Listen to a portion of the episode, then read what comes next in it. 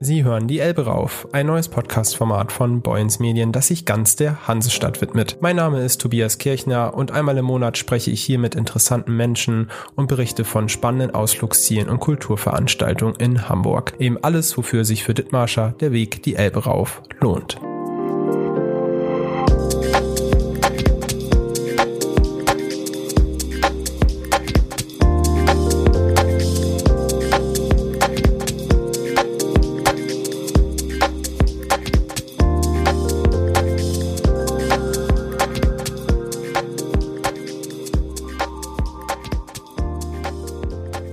Wer, wie, was. Woran denken Sie, wenn Sie diese drei Wörter hören?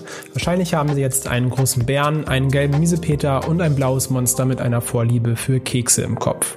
Sie alle sind Bewohner der Sesamstraße. Die deutsche Version der beliebten Kindershow feiert aktuell seinen 50. Geburtstag. Gedreht wird seit Anfang an in Hamburg. Natürlich wird die Sesamstraße in der Hansestadt mit zahlreichen Veranstaltungen gefeiert. Dazu gehört auch eine umfangreiche und sehenswerte Ausstellung im Museum für Kunst und Gewerbe. Sie liefert einen guten Einblick in den kreativen Aufwand hinter den Kulissen. Dazu gehört auch die Arbeit von Sabrina von Alwürden, die seit mehr als 20 Jahren die Kostüme für die Sesamstraße schneidert. Ich wollte von ihr wissen, was ist eigentlich der aktuelle Trend in der Show und wie hat sich die Mode der Bewohner in den vergangenen Jahren verändert? Trend ist äh, Migration äh, und äh, die, ein, also die Eingliederung von Behinderten. Mhm. Also das finde ich ganz toll, dass jetzt zur Zeit wirklich so, äh, das sind ja nicht unbedingt die neuesten Trends, aber eben äh, zeitgemäße Themen mit aufgenommen werden und wir so ein bisschen wegkommen von reiner Fantasy und ähm, gut, wir hatten natürlich immer Themen, also es gab ja immer ein großes Überthema zu jedem Blog, den wir gemacht haben. Ja. Aber also das, das Zeitgemäße, das gefällt mir. Ja.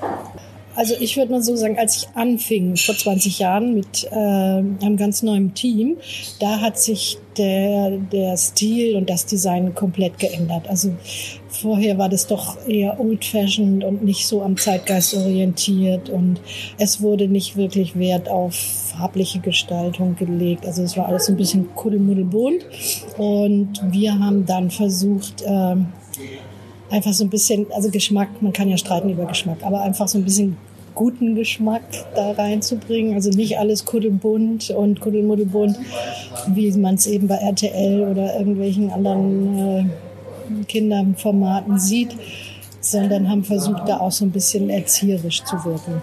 Sage ich mal einfach so. Und das ist aber, wir sind dann immer, denke ich, so am Puls der Zeit geblieben. Also haben geguckt, was, äh, also das macht man ja automatisch als Kostümbildner. Das nimmt man ähm, mit rein in die Arbeit. Ne? Und das versuchen wir immer noch. Sieben Jahre lang war Dirk Bach als prominenter Gast Bestandteil der Sesamstraße. In der Rolle des Pepe schlüpft er in viele bunte und ausgefallene Kostüme, die auch prominent in der Ausstellung dargestellt sind. Wie war denn eigentlich die Zusammenarbeit mit Dirk Bach? Es gibt ja das Drehbuch und dann waren das ja ganz konkrete Vorgaben. Also er verwandelt sich in eine Erdbeere, in eine Hummel, hm, was auch immer. Und also die wichtigste Voraussetzung war keine Faschingskostüme. Also das musste schon immer hochwertig sein und dem Niveau entsprechen. Ne? Also fantasievoll und ähm, kreativ und auch sehr gute Materialien. Und wir haben ganz tolle Werkstätten, die das eben umgesetzt haben. Die Firma Hüte und Kostüme in Hamburg zum Beispiel. Und äh, das war immer ganz wichtig. Das war für Dirk natürlich auch ganz wichtig. Der wird ja auch nicht irgendwas, hätte er ja nicht anziehen wollen. Und äh, er hatte einen Agenten, also mit dem hat er das natürlich auch immer. Also ich habe immer gezeichnet, den Entwurf, und dann ging es an Dirk und an den Agenten. Und äh, wenn das dann abgenommen war, was eigentlich immer der Fall war, dann konnten wir loslegen. Dirk Bach war nur einer von den vielen prominenten Gästen, die in der Sesamstraße vorbeigeschaut haben. Ich wollte von Sabrina von Alwörden wissen, welche Begegnungen ihr noch besonders in Erinnerung geblieben sind. Naja, Anke Engelke hat, hat auch viel Spaß gebracht. Ne? Also das eine Kostüm ist ja von Anke Engelke, dieses Monsterkleid. Ähm, Annette Frier haben wir gehabt auch, das hat auch ganz viel Spaß gemacht. Und ähm, die Rolle Mumi war auch toll. Marianne Segebrecht die weitgereiste Freundin für die Muppets. Also da durften wir Natürlich zu schneidert Sabrina nach, von Alburn vor allem Kostüme für die zahlreichen Puppen. Und haben die Im Gegensatz zu ihren menschlichen Partnern können sich diese nicht über zu enge Kleidung beschweren. Ist es also leichter für die Puppenkostüme zu entwerfen? das ist schwieriger. Also die Puppen haben ja eben keine gängigen Größen, überhaupt nicht.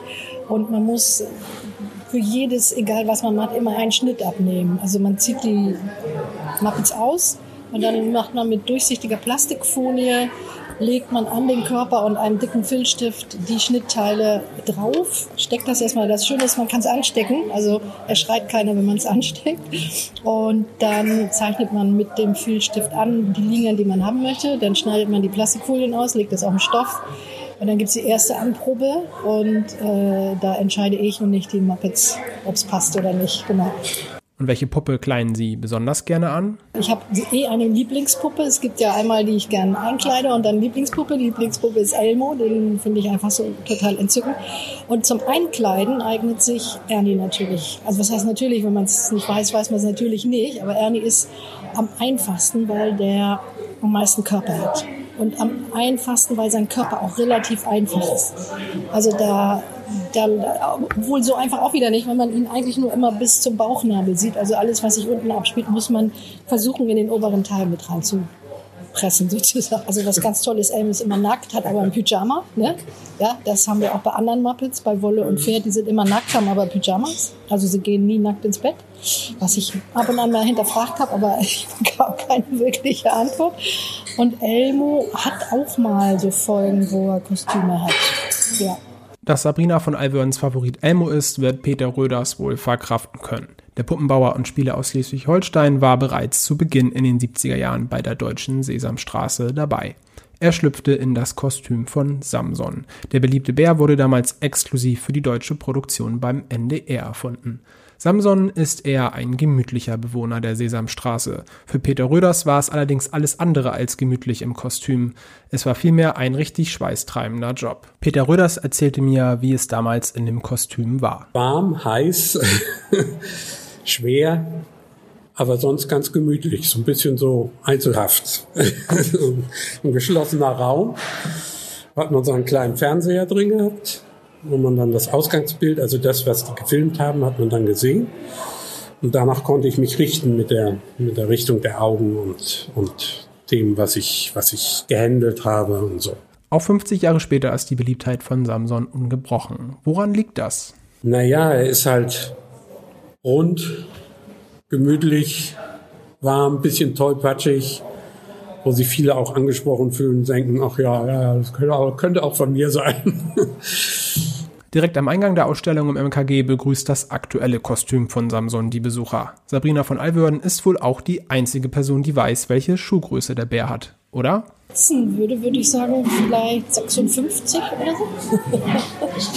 Die Jubiläumsausstellung 50 Jahre Wer wie was ist noch bis zum 7. Januar 2024 im Museum für Kunst und Gewerbe besuchbar. Ein Besuch lohnt sich mit Kindern, aber auch ohne Kinder, denn die Ausstellung gibt einen interessanten Einblick in den Aufwand einer großen Fernsehproduktion und ist sicherlich auch für Erwachsene spannend. Weitere Infos gibt es auf mkg-hamburg.de.